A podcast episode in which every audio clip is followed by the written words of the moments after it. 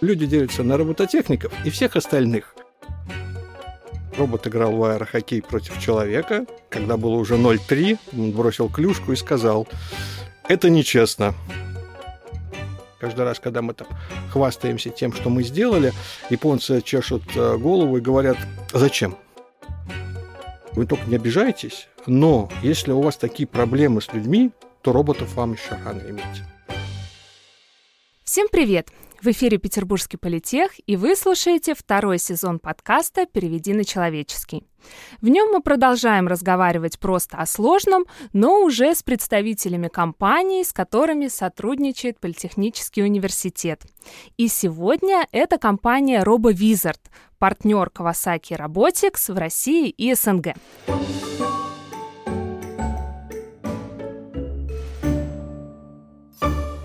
В нашей студии директор робовизарта Игорь Рыженков. И сегодня мы говорим о промышленных роботах. Игорь, здравствуйте. Здравствуйте. Как вы думаете, возможно ли восстание роботов против их создателя, человека? Я думаю, что да. Как так? Я ожидала другой ответ, честно говоря. Ну, на самом деле, серьезно, этот вопрос задается во многих уважаемых кругах, на многих уважаемых конференциях, на которых я бывал. Серьезные люди, государственные деятели. Вопрос возникает всегда, возможно ли? Мы, как робототехники, сошли с тем, что, конечно, возможно, но не сегодня. И вот по последним данным, ну, наверное, не ближайшие 50 лет. Время есть. Время есть выстроить защиту. Время есть исправиться. Роботы — это отражение человека, как любая другая машина. Любая другая машина может быть оружием, а может быть э, средством производства. А как вообще люди поняли, что э, с помощью роботов можно автоматизировать производство? Все началось с конвейера Генри Форда или это произошло раньше? Генри Форд это вчера. Это так совсем недолго. Не а, да и вообще наша, наверное, история промышленности, такой серьезной промышленности, она насчитывает, ну, 200-300 лет, да. А, а до этого у нас все было сельское хозяйство, лошади, никаких машин. Тем не менее, использовать кого-то другого для достижения собственных целей было придумано достаточно давно. Вспомните рабовладельческий строй. Люди, как только перестали заниматься собирательством, как только поняли, что можно эксплуатировать э, других людей, вот вам начало роботизации, когда разумные э, организмы заставили других разумных организмов. Кстати, здесь и ответ на вопрос, возможно ли восстание этих разумных э, организмов, которых мы эксплуатируем. Это уже такое более философское Однозначно. направление мы с вами углубляемся. Робототехника — это сплошная философия. Вообще инженерное дело — это больше философия, чем дело. Э, я считаю, что профессия инженера, наверное, самая божественная профессия. Бог творец, инженер творец кто больше творит, чем инженер. Поэтому любой специалист э, в области создания машин, ну, пока машин, а в дальнейшем, может быть, организмов и так далее, это творец. Творец будущего, творец вот тех самых машин, которые могут восстать, а могут не восстать. Но именно производственные, производственных роботов когда стали применять? Производственные роботы появились, наверное, лет 50 назад. А, именно это было обусловлено тем, что на тот момент появились вычислительные мощности, появились компьютеры, которые могли контролировать движение механизмов, потому что основное отличие робота от автомата, у Генри Форда были автоматы на заводе, да, вот появились, но сначала эти в роли автоматов были люди, там, тут, опять же, сплошная философия со всех сторон. Есть философия кайдзен, это а, оптимизация, философия откидывания всего ненужного, японская, японская философия. Да, и она говорит о том, что надо откинуть все ненужное, и тогда человек будет работать как э, машина делать только необходимое. Это было реализовано на конвейерах, в том числе и Генри Форда, и на многих других конвейерах, когда человек выполнял только ну, механические функции с минимальной степенью разума. Причем одну какую-то функцию, монотонно. Да, да, монотонно и хорошо, идеально. Но человек не может ничего делать идеально, человек свойственно человеку задача творческие, уход от монотонного труда, монотонный труд для человека гибелен. Это было доказано, опять же, американскими специалистами, где конвейеры очень активно применялись. И когда мы говорим об оптимизации труда, от ухода всяческих творческих его составляющих, вот, наверное, тогда начали появляться автоматы первые, которые могли заменить человека. А при появлении первых компьютеров, это 47-й, 48-й год, примерно тогда появилась идея э, вычислительные мощности применять не только к вычислениям, но и к управлению а, а, машинами. Ну вот и, соответственно, получается, 50-е годы – это год, годы развития промышленной робототехники, когда вот эту монотонную работу а, надо было передавать кому-то. А какую самую необычную функцию может выполнять промышленный робот? И вот мы, наверное, с 2018 года принимаем участие в Международном экономическом форуме в Санкт-Петербургском а, вместе с одной большой компанией, которая нас приглашает и которая финансирует наши изыскания. Они попросили нас сделать развлечения с роботами. И мы начали, собственно говоря, с аэрохоккея, э, где робот играл в аэрохоккей против человека, и вместе с ними вот прошли достаточно интересный путь, э, когда заставляли робота делать совершенно несвойственную для ему э, функцию. Например? Ну вот он играл в аэрохоккей, анализировал ситуацию на поле, ну, то есть вы представляете, летающая шайба, которая имеет достаточно непредсказуемую траекторию, необходимо достаточно быстро реагировать э, на человека, ну и это абсолютно никак не связано с производством. Вот, пожалуйста, задача... А какая статистика? А, кто выигрывал больше, робот или человек? А, изначально, конечно, выигрывал человек, человек, а, потому что робот был неповоротлив. Но угу. вот здесь у нас в политехе у нас есть робот, так называемый дельта-робот, робот pick and place, взять, переместить. Обычно используется для укладки конфеток в коробочке и так далее на производствах. А мы приделали те мозги, которые были на обычном промышленном роботе сделаны, мы приделали их к нашему дельта-роботу, который стоит вот в нашем центре Кавасаки Политех здесь. Э, ну и создатель этой программы, э, наш сотрудник, начал играть с ним, и когда было уже 0,3, он бросил клюшку и сказал, это нечестно. То есть вот он, вот оно восстание создания, когда робот э, обыграл создателя. Ну, просто это очень быстрый робот сам по себе. И разработанные алгоритмы в качестве вот такого просто развлечения привели до, ну, к интересным результатам. Но, а я считаю, самый главный результат этого применения – специальная награда за лучший дипломный проект нашего сотрудника, который в это время еще только учился. А, вот, и вот он, лучший городской проект э, э, года. Ну, это называлось, конечно, не аэрохоккей, это называлось а, динамическое управление скоростным, высокоскоростным роботом, промышленным роботом. Вот так вот переплетается. Вот. А какие еще могут быть применения? На самом деле, чем а, у робота, не, ну, как сказать, чем больше мы ему даем творчества, тем хуже он себя показывает на производстве. У робота три функции. Робот должен оградить человека от тяжелого, монотонного и опасного труда. Вот это единственная та функция, ну, как единственная, три функции такая, тройная функция, которая... Миссия робота. Миссия робота – убрать а, человека из зоны опасного, монотонного э, и тяжелого труда. Если мы этого достигаем, все, робот становится экономически эффективным. К сожалению, э, разные страны, в том числе вот наша страна, обладает особенностями в экономике своей, особенностями в производстве, когда мы пытаемся робота притащить туда, ну, где заменить человека, например. У робота нет функции заменить человека. У робота есть, э, как я сказал ранее, функция оградить человека от тяжелого, монотонного, Э, опасного э, труда, а не заменить человека. Если мы будем пытаться роботом заменить человека, ну, многим это очень хочется, а давайте вот, ну, мы пытаемся, человек вершина создания, как мы считаем, что прям вот самое идеальное создание на всей планете, поэтому давайте создадим железку, которая будет как человек. Но еще кажется, Э, у Булгакова профессор Преображенский ответил на этот вопрос. Э, в когда... собачьем сердце. Да, да, да. Когда зачем делать из собаки человека, когда этот процесс естественен и люди рождаются ну, естественным путем.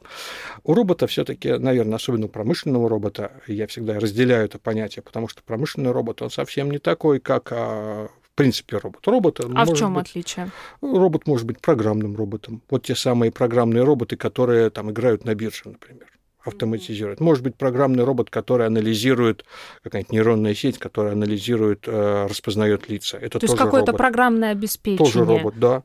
Робот может быть у вас в автомобиле э, коробка передач роботизированная, тоже роботом называется. Робот может быть пылесос и тоже робот. А робот может быть, э, робот-хирург, например, может быть. И сегодня это уже становится реальностью. И Кавасаки, кстати, приготовила своего Хинутори, Хинотори это переводится как огненная птица, жар-птица.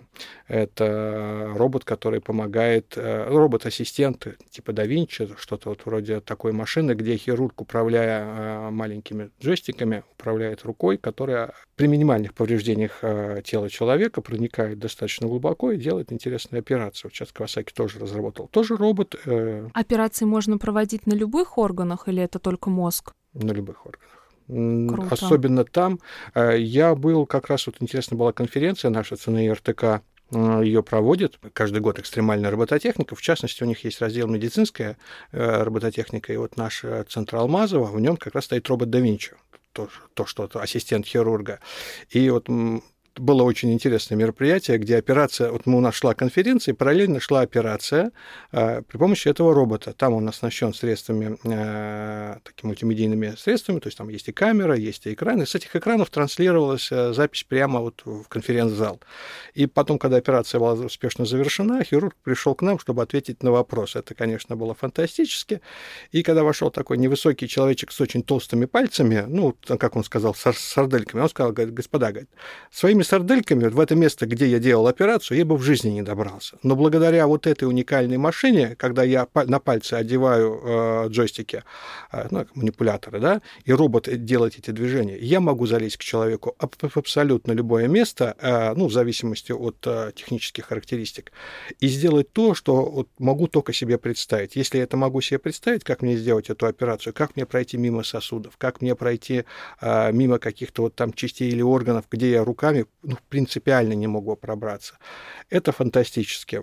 Просто, говорит, я чувствую себя вот э, хирургом э, с дополнительными возможностями. Никаким бы инструментом, не роботизированным, я вот так бы не смог сделать человеку э, такую операцию с, с такими минимальными повреждениями окружающих тканей. Это, это волшебство. Это действительно впечатляет.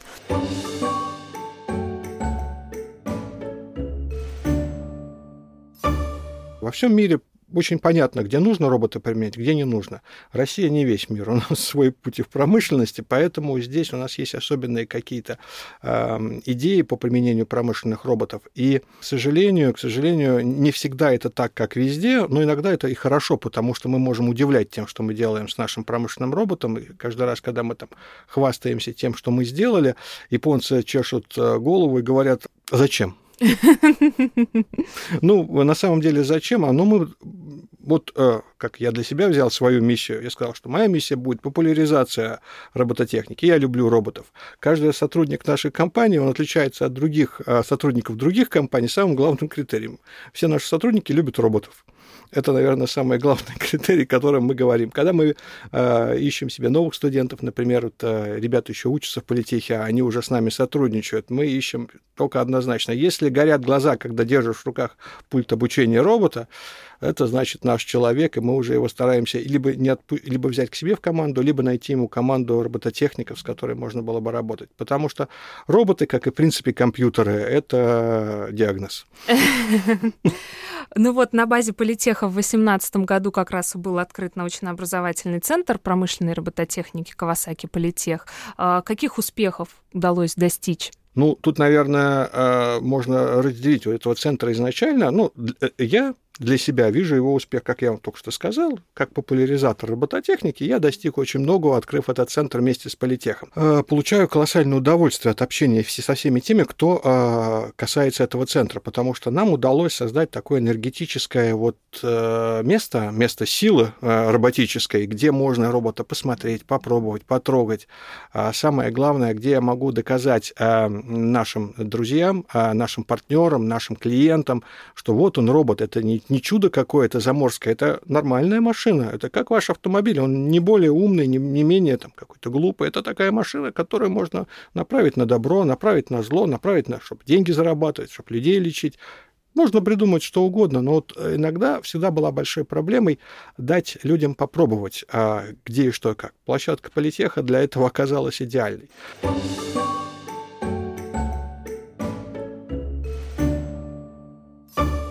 Я еще интересный факт приведу, что, например, несколько лет назад, не так давно, Кавасаки начала строить заводы в Китае, потому что китайский рынок э, очень много стал потреблять роботов, и сейчас он потребляет, наверное, 200 тысяч юнитов э, единиц угу. в год. Ого. В то время как Европа потребляет 50 тысяч юнитов, а, а Россия около тысячи. Так что вы представляете.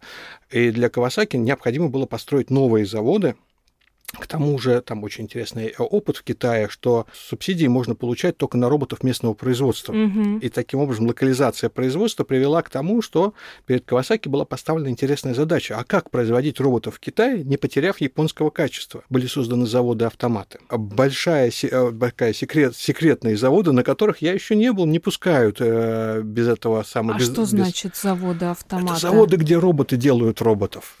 Вот у меня как раз был об этом вопрос. То есть такое уже есть. Такое уже есть. А, почему это сделалось не в Японии, а в Китае? Потому что в Японии люди делают роботов, это социальная ответственность. Это работа не вредная, не тяжелая и не монотонная. Собирать роботов на конвейере я наблюдал, я просто завидовал людям, которые работают на конвейере, собирают роботов. А японская технология конвейерная так разработана, что эта работа не монотонная, не тяжелая и очень-очень интересная, потому что тяжелые детали подаются по специальным гравитационным конвейерам, а, перемещаются при помощи специальных систем балансиров. А роботы идут не подряд, там 25 одинаковых моделей, а каждая модель идет новая. Подача деталей производится исходя из расписания производства. Это очень интересный процесс, как это все организовано. Люди люди не устают. Людям очень интересно создавать роботов. В Китае задача была другая. Серийно, максимально дешево создавать роботов. Был придуман не только завод-автомат, который это делал, были придуманы новые модели роботов, у которых детали имели специальные технологические места, за которые, там, скажем, другой робот э, мог эту деталь брать и перемещать или устанавливать. Специально была отработана технология роботизированного производства роботов. Вот где фантастика начинается. Это и правда фантастика. Но все равно изначально же алгоритмы заложил человек. Ну, это функция человека. Ну, то есть безработицы массовой мы можем не бояться?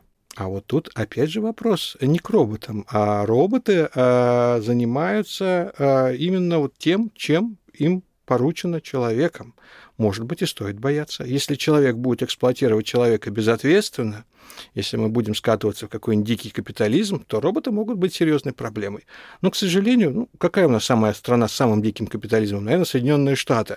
Возьмем э, по этой стране статистику, что все заводы крупные, которые начинали внедрять роботов, в результате получали большее количество рабочих мест, чем до роботизации. Вот такой парадокс. А как так получалось? Обслуживание? А вот тут основная загадка роботизации, о, о которой мы сейчас пытаемся всем рассказывать эту загадку, э, не загадку, а секрет, да, вот этот.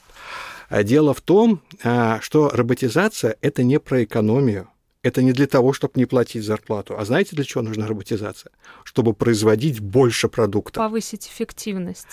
В том числе, но не только эффективность, но и производить больше – делать больше, зарабатывать больше денег, не экономить, а созидать, создавать. Таким образом, когда вы вместо 10 автомобилей начинаете выпускать 110, вам не хватит того персонала, а, который у вас был на 10 автомобилей. Вам одних только сантехников, которые будут обслуживать офисные помещения, потребуется больше, потому что заводы станут больше. Одних только сотрудников, как они называют, фасилити, как это по-нашему, а, которые занимаются обустройством здания, там, mm качество пола, качество потолка, чтобы было, ну, чтобы цех был э, работоспособный. Так как у вас теперь 100 автомобилей выпускается, вам надо их больше, вам всех специалистов э, начинают, как я сказал, второстепенных, да, вам не надо больше сварщиков, но вам нужно больше различных других, в том числе и низкоквалифицированных специалистов, их надо больше, потому что мы растем. И вот этот вот естественный рост экономики вызывает э, прирост э, рабочих мест. И безработица как таковая, вот э, если это правильно организовать э, и все сделать, то не грозит. Если мы начинаем экономить, был интересный случай, звонит мне человек у нас с юга страны и говорит, слушайте, вот хочу, говорит, роботов себе поставить. Я говорю, а зачем вам нужны роботы? Ну как, говорит, робот, он же как? Он же вот не болеет, он не курит, перекуры не нужны, в профсоюз не бегает и зар... повышение зарплаты не просит. Я говорю, вы знаете, говорю, вы только не обижайтесь, но если у вас такие проблемы с людьми, то роботов вам еще рано иметь. Mm-hmm. Потому что все-таки, наверное, когда вы заводите себе роботов на предприятии, вы заводите себе персонал, который работает с этими роботами.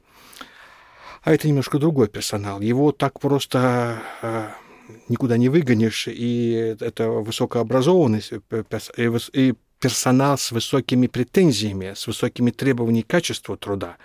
И вам, наверное, это будет дорого, потому что вам, если вы поставите одного робота, к нему нужен инженер. Да, к 10 роботам тоже нужен один инженер, но 10 роботов заработают в 10 раз больше, а инженер нужен только один. То есть вот э, если вы будете правильно создавать эту экономику, то вы поймете, насколько это сложнее. Так что лучше найдите общий язык с профсоюзом и вы порешаете этот вопрос сегодня здесь и так. Кстати, вот компания Kawasaki для своей фило... своем таком глобальном видении будущего, оно как раз и ставит э, такие цели, как вот благоденствие человечества в будущем, когда человек лишен вот этих всех, э, лишен голода, лишен э, каких-то вот отрицательных воздействий, лишен вредных условий труда, мы привыкли говорить, что там японцы работают с утра до вечера, и там только мечтают, что поработать. Ну, конечно же, нет. Э, все японцы стареют, ну, как и все люди, да, и в какой-то момент мы понимаем, что нам требуется помощь, и желательно, чтобы эта помощь была, ну, не зависеть ни от кого другого, чтобы это было какое-то механическое устройство, которое бы помогало тебе там, перемещаться, э, либо уже оно помогало тебе лечиться, будь то там какой-то робот-хирург, опять же, не связанный с людьми.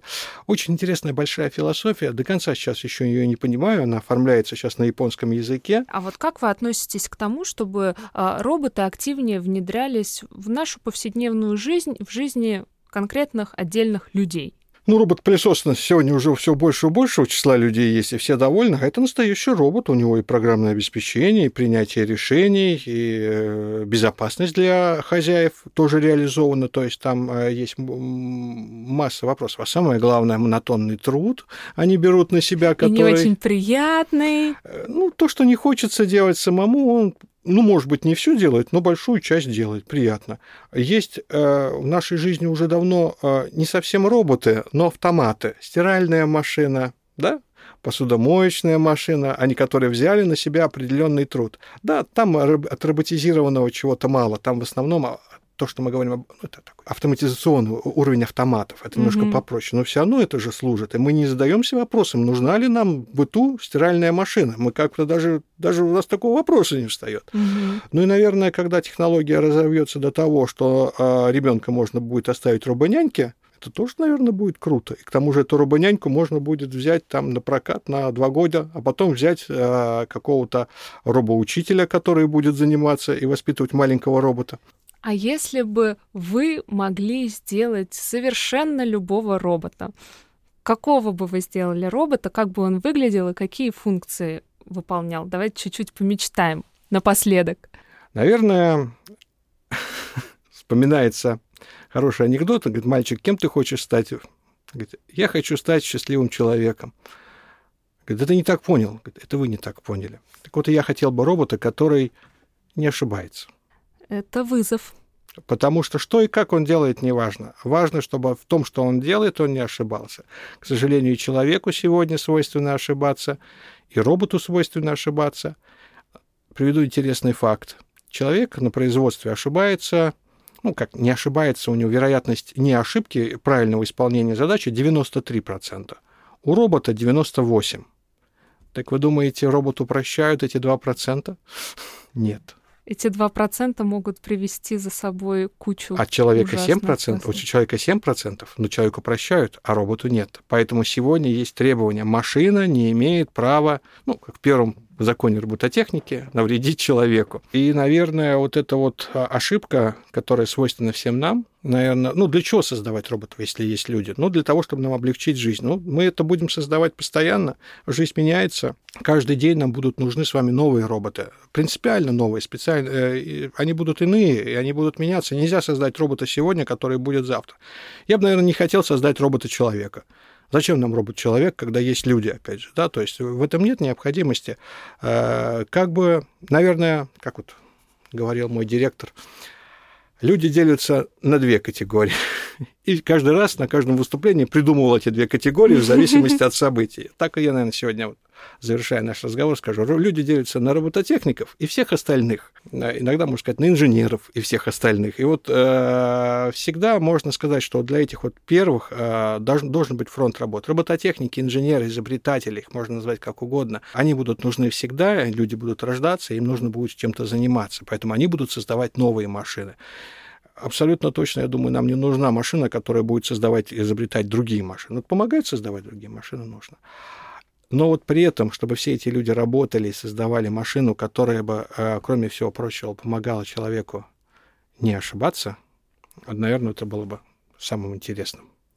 Игорь, большое вам спасибо за такой интересный разговор. Действительно вдохновляет. Я надеюсь, что наши слушатели это тоже э, прочувствовали э, через динамики. Большое вам спасибо за разговор и рады были видеть вас в стенах политеха. Мы здесь регулярно. Приглашайте еще. Спасибо. А это был подкаст «Переведи на человеческий». Всем пока! Пока.